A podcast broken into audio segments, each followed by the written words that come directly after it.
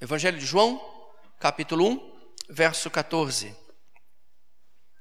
Aquele que é a palavra tornou-se carne e viveu entre nós. Vimos a sua glória, glória como do unigênito vindo do Pai, cheio de graça e de verdade. Eu disse para você sobre virtudes, sobre qualidades que nós vemos em Jesus. Agora, o que são virtudes? São qualidades que potencialmente residem em mim, em você. São, eu diria que são forças boas, vivendo adormecidas. Potenciais morando no fundo do nosso ser.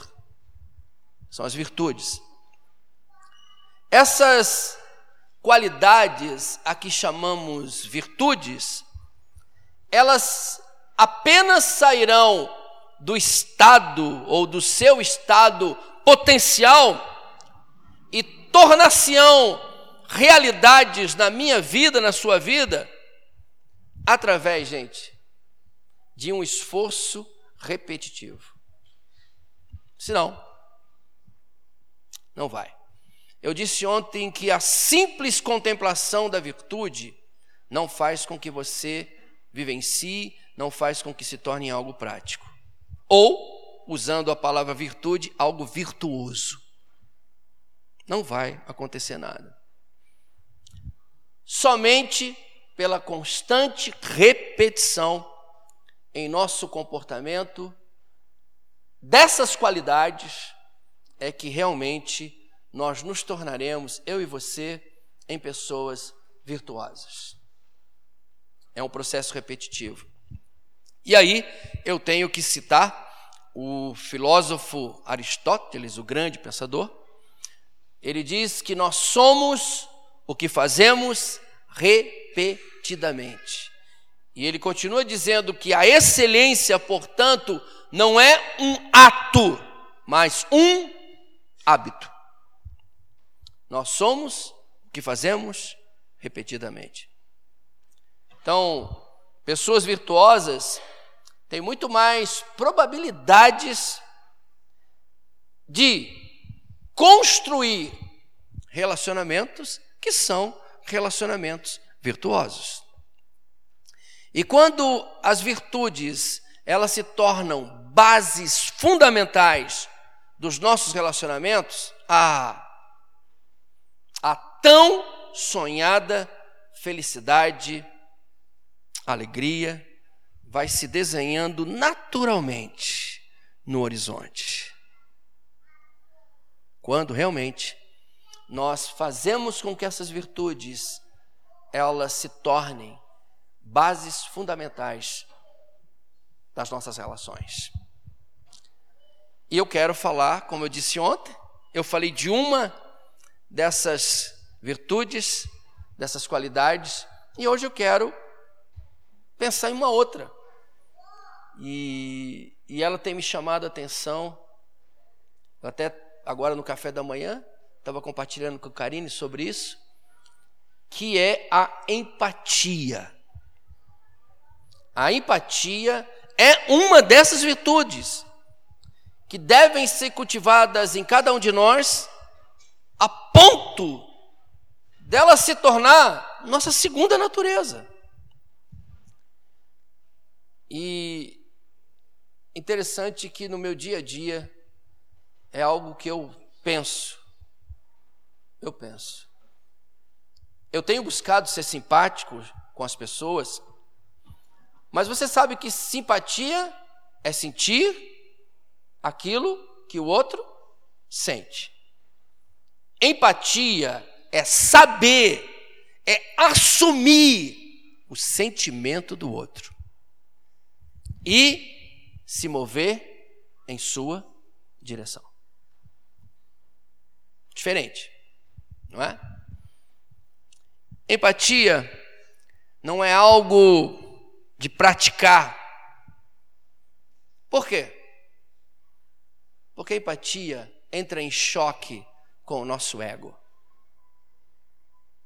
Se você quer brigar com você mesmo, é você assumir uma postura aonde a virtude, a qualidade que é a empatia, comece a fazer parte da sua vida. Gente, eu gosto de sentir minha própria dor. Nós gostamos de sentir a nossa própria dor. Eu não sou muito de querer sentir a dor do outro. Eu quero olhar para mim. Eu quero estar voltado para mim. Eu não quero ficar dando atenção ao outro, a dor do outro, sofrimento do outro, as questões do outro. Eu quero ficar envolvido com o meu probleminha e não do outro. Eu quero rapidamente é, trazer a você algumas dicas. Algumas dicas. Se você pretende viver essa virtude na sua vida, e eu ainda quero dizer, essa linda virtude na sua vida. Porque eu tenho pensado muito sobre isso. E se você quer que a empatia faça parte da sua vida, vai aqui algumas dicas. A primeira dica é o seguinte: assumir temporariamente aquilo que o outro está dizendo, sentindo e vendo como sendo algo certo. Assumir temporariamente aquilo que o outro está dizendo, sentindo, vendo como sendo algo certo. Isso vai fazer com que nós valorizemos a perspectiva do outro sem descartá-la. Sem descartá-la de imediato. Como que se fosse algo do qual eu e você nós estamos discordando. É você simplesmente dar atenção buscar sentir o que o outro está sentindo. Quem sabe enxergar o que o outro está enxergando. E apenas observa, acolhe, atente. Ao invés de descartar, ao invés de julgar, ao invés de deixar de lado, eu sei que é um exercício. Por isso que eu disse que a virtude se torna virtude através da repetição. É um exercício aonde você vai estar atento. Ainda mais nos dias de hoje, que a gente não para para ouvir o outro. Nós estamos tão conectados, a conectividade está tomando tanto conta do nosso tempo, que é muito mais fácil nós mandarmos um WhatsApp para alguém do que procurá-lo. Eu tomei uma decisão com alguns irmãos da igreja. Eu disse a eles: Olha, eu sei que nós temos toda a tecnologia, mas tem momentos que eu quero sentir o teu cheiro. Eu quero olhar nos teus olhos. Ontem mesmo, eu recebi uma mensagem e disse: Olha, eu não quero falar com você pelo WhatsApp. Vamos marcar para a gente tomar um café. Vai ser muito mais legal. No sentido de ouvir. Eu quero ouvir. Quero sentir. Porque nós estamos perdendo isso. Os pais não olham mais nos olhos dos filhos. Muitas vezes nós estamos mandando um WhatsApp dentro de casa. Filho, o jantar, o almoço está na mesa. Antes nós mandávamos e-mail. O e-mail está acabando. Hoje a gente manda uma mensagem pelo WhatsApp. É? Hoje a gente não senta mais à mesa. Hoje os nossos filhos adolescentes, eles comem no quarto. Eles comem com uma mão no garfo, outra no teclado do computador. Eles comem colocando a comida na boca e jogando.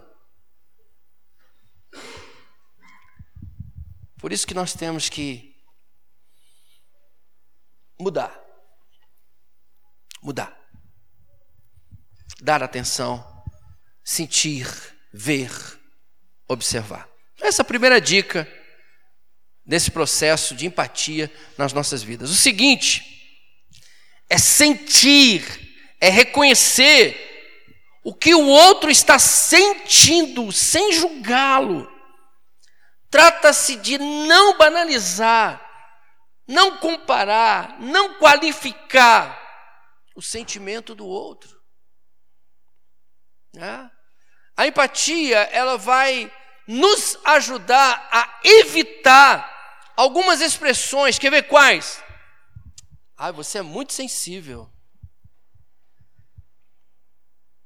Você é muito sensível. Para com essa choradeira. A pessoa está arrebentada. A pessoa está psicologicamente afetada. E ela precisa chorar. Deixa chorar. Tente sentir a dor. Tente saber o que está levando a choradeira. Tente entender as esquisitices que as pessoas têm. Elas têm. Não compare, não qualifique, né? Olha, não tem coisa pior do que você dizer para a pessoa: você é muito fraco. Tem coisa pior.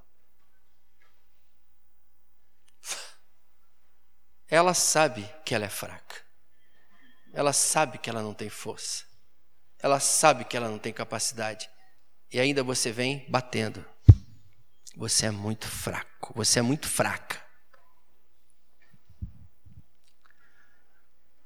Gente, vamos sentir, vamos reconhecer o que o outro está sentindo sem, sem esses julgamentos. Às vezes nós somos malévolos. Não é? Às vezes é hora de não falar nada. Não fale nada. É... Não fale, a ah, Deus está fazendo isso para você aprender. Aprender o quê, meu amigo? Não coloca Deus na história. Deus está no controle. Não sei. Tem coisas que é melhor não falar. Lembra que eu falei de ontem da doçura? Cara, um abraço. Ou estar ali só para ouvir, ou só para ficar em silêncio com a pessoa, já é de grande valor para ela. Quantas vezes eu fico com pessoas sem falar nada, só em silêncio, um olhando para o outro? Quantas vezes? Porque eu tenho receio de qualquer fala não cair bem. Qualquer fala. Por mais espiritual que eu seja.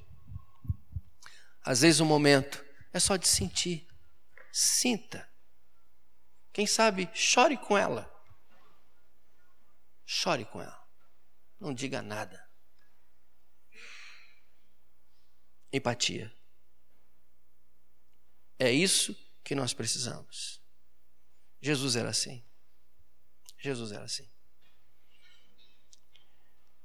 Outro ponto que eu quero salientar, outra dica que eu quero dar a você, aqui eu estou falando de sentir, não é? Mas muitas vezes, e a outra dica que eu dou, é comunicar verbalmente o resultado deste processo de acolhimento. É reconhecer que a pessoa estava certa. Expresse em palavras. Reconheça. Não, você está certo. Está certo. O Deus que eu e você conhecemos, o Deus que nós convivemos, é essencialmente um ser empático. O nosso Deus, ele é assim. Esta empatia alcançou na encarnação de Jesus de Nazaré. o Verbo se fez carne e habitou entre nós. Foi o texto que nós lemos. Né? É, se eu fosse descrever este ato que eu encontro aqui no Evangelho de João, Jesus diz que a palavra Logos fez carne e sangue. Logos, para os gregos, era o princípio impessoal, que no conceito deles a tudo dava vida. Assim entendiam os gregos. É a força vital do universo, ou de todo o universo. E João, ele está se apropriando desse contexto e diz que o Logos, a palavra, era Jesus. A pessoa sempre existente. É o que João está dizendo para mim e para você. Que assumiu corpo e natureza humana. Ele fez-se um entre nós. Isso quer dizer que ele sentiu nossa fome, nossa tristeza, nossa angústia, sede, experimentou as nossas tentações. E ele foi tão fundo, tão fundo nesse processo aqui, de querer viver e de viver perto de mim, perto de você, que mesmo sendo Deus, ele experimenta a morte. Algo reservado a quem? A mim e a você, a nós que somos seres humanos. A fim, queridos, de, de conversar comigo e com você, ele sai do seu lugar ele calça as nossas sandálias literalmente. Assume a nossa perspectiva e assume sem qualquer juízo, sente o nosso sentimento. Sabe o que é isso? Pura empatia. Pura empatia. Às vezes eu fico me perguntando: ele precisava fazer isso? Ele precisava passar por tudo isso? Mas ele se fez um por mim e por você. Sentiu, sofreu, foi tentado, passou maus bocados, para que eu e você pudéssemos ter vida, para que eu e você também pudéssemos entender, olhando para Ele, que essa virtude, que essa qualidade também tem que fazer parte da minha vida. Eu também preciso ser um ser empático com as pessoas que eu tenho que lidar, com as pessoas que me cercam, com as pessoas que estão lá no meu lar. Eu também tenho que ser eu também tenho que dar atenção, eu também tenho que observar, eu também tenho que acolher, e eu tenho que viver isso todos os dias, desde o momento que eu acordo, eu tenho que ser assim. Observar, observar. Observar, abençoar, acolher. E eu não sabia, ou melhor, eu tenho acompanhado as notícias de São Paulo, mas eu não fazia ideia de como São Paulo está sofrendo com os dependentes químicos. Ontem nós saímos daqui e, e observei a cidade. Está um caos. Triste ver homens e mulheres, homens e mulheres como zumbis andando por essa cidade. É assustador. É assustador. É...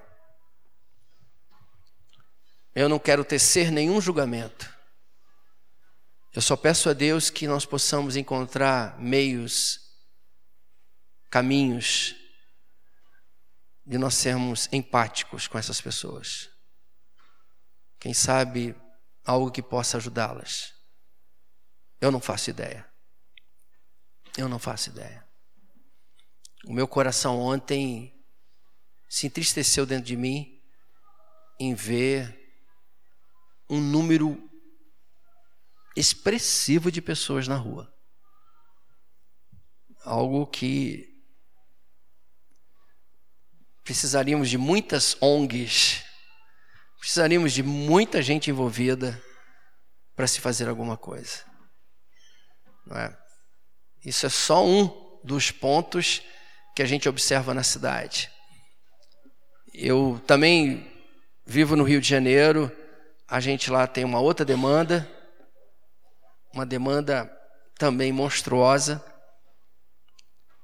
de muita violência, de muita miséria, aonde as pessoas têm muita necessidade.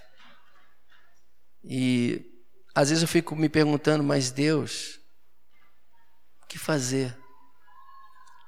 E às vezes o sentimento que eu tenho é: faça, mesmo que seja o mínimo, o pouco, faça. É o que eu tenho feito. É o que eu tenho ensinado à igreja a qual eu tenho pastoreado a viver o seu dia praticando gestos abençoadores. É o que eu tenho dito lá para os irmãos e irmãs. Tenha gestos abençoadores. Ore pelas pessoas, acolha as pessoas, tenha esse coração de pura empatia com as pessoas. Mesmo que a gente não vá conseguir mudar muita coisa, mas o mínimo que a gente puder fazer, faça, para a honra e glória do Senhor. Eu estou aqui finalizando esse tempo aqui com você. E como eu digo, como eu disse, para que se torne uma virtude, vai requerer de você algo constante. Algo constante. Que você vai repetindo, repetindo. Eu digo para você que alguns exercícios espirituais que hoje fazem parte da minha vida, eles só se tornaram algo rotineiro do qual eu pratico porque eu perseverei neles. Porque senão, eles nunca fariam parte da minha vida. E hoje tem vários exercícios que, de uma certa forma, me ajudam na minha espiritualidade. É, eu medito quase todos os dias. É meditação mesmo. Às vezes são 20 minutos, 30 minutos de total silêncio, apenas observando a respiração. Isso tem me feito um bem incrível. Pior que a ciência está falando isso, né? Vários hoje acadêmicos estão falando do quanto que nós necessitamos parar. Parar. Senão, nós vamos nos acabar. A nossa vida, segundo Augusto Cury, nós estamos vivendo a síndrome do pensamento acelerado. Isso está trazendo uma crise profunda de ansiedade. É... Rafael, eu tenho trabalhado muito com os pastores lá no Rio de Janeiro, a gente tem um grupo de pastores, e é impressionante o número de, pastor, de pastores que estão vivenciando a síndrome de burnout. Nós temos tido casos de pastores se suicidando. Então, essa é um, um segmento que a gente tem tido uma certa preocupação, porque a pressão está aí.